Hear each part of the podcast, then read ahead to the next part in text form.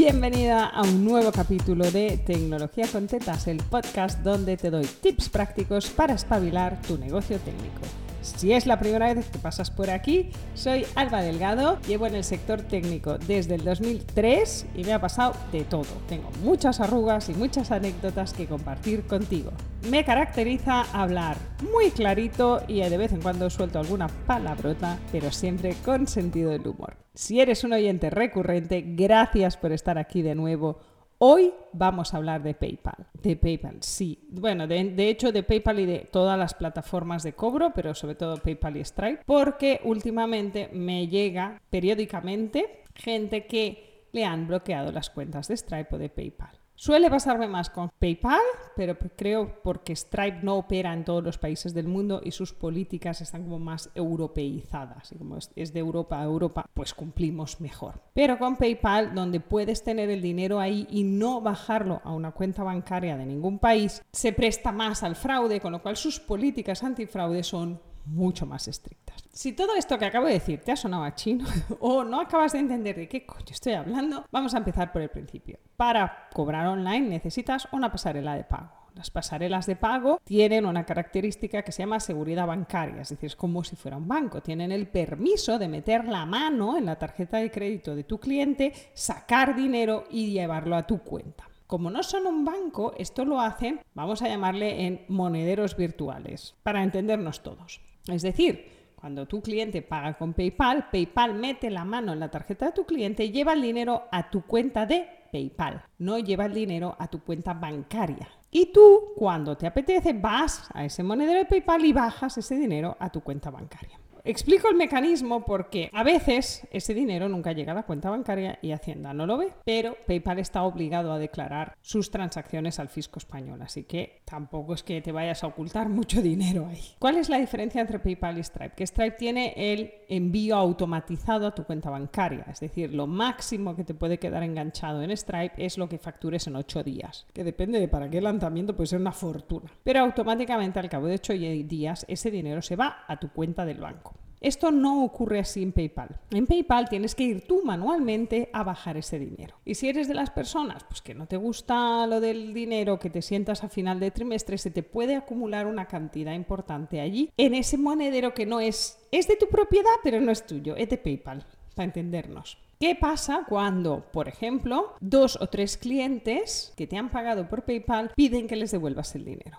¿No? Esto en inglés le llaman un refund, refund escrito. Eso para PayPal es una señal de alerta. Es la señal de, uh, esta persona igual está vendiendo una cosa que no cumple con las expectativas o está vendiendo algo y no lo está entregando. Y ping, salta la alerta, miran tu cuenta y si ven cualquier cosa sospechosa, y no he logrado entender qué es una cosa sospechosa, lo veo por el tipo de cliente a quien le han bloqueado la cuenta. Si por ejemplo tienes tres cuentas iniciadas a la vez que operan con montos de un euro o una cuenta absolutamente nueva que de repente de un día para el otro factura 10.000 euros. Eso también es un movimiento sospechoso. Entonces, si tú te pones tu negocio nuevo haces un servicio premium de creación de webs y te lo pagan por PayPal y vendes tres el primer día, es muy posible que PayPal te detecte como fraudulento a ti o a tus clientes. Si estás montando para un cliente que lo megapeta, es posible que ese dinero se lo bloqueen. ¿Y qué significa bloquear? Significa que te quedas sin el dinero, te lo digo así de claro. Igual que cuando Instagram te banea la cuenta por infringir sus normas, se te carga la cuenta y al final, hija, pues son muchos seguidores, pero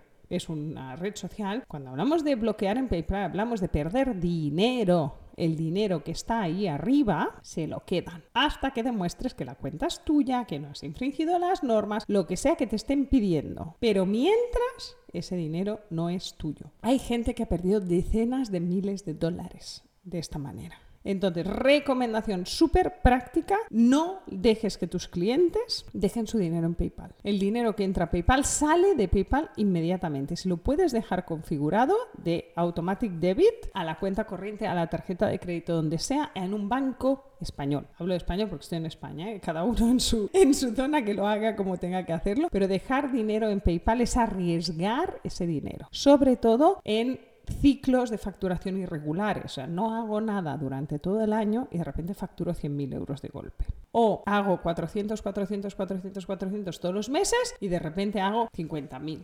¿Vale? Estos comportamientos irregulares a las máquinas no les gustan, a las máquinas les gustan los comportamientos normativos. Cualquier irregularidad en el comportamiento se detecta en un algoritmo y se marca como anómalo. Así que lo mejor que puedes hacer, también para tu economía, es tener una facturación regular, sin picos y sin irregularidades. Si tu modelo de negocio no lo permite porque te llegan todas las webs o todas las escuelas online entre septiembre y enero y ahí facturas todo el año, ten la precaución de no dejar ningún euro ni ningún dólar en PayPal ahí aparcado. Ya lo sé, lo bajas aquí, lo ve el fisco español y tienes que pagar impuestos. Es una de las maravillas de tener un negocio, hay que pagar impuestos. Así que espero que te sirva esta recomendación a la hora de montar escuelas para tus clientes o negocios online o e-commerce. Pero si me estás escuchando y tienes un negocio, aplícatelo porque de verdad que te va a ahorrar muchísimos quebraderos de cabeza en el futuro.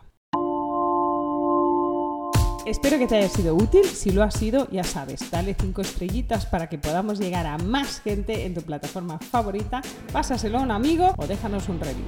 Y ya sabes que todos los lunes tienes un nuevo capítulo de Tecnología con Tetas, el podcast donde te doy los tips para espabilar tu negocio técnico.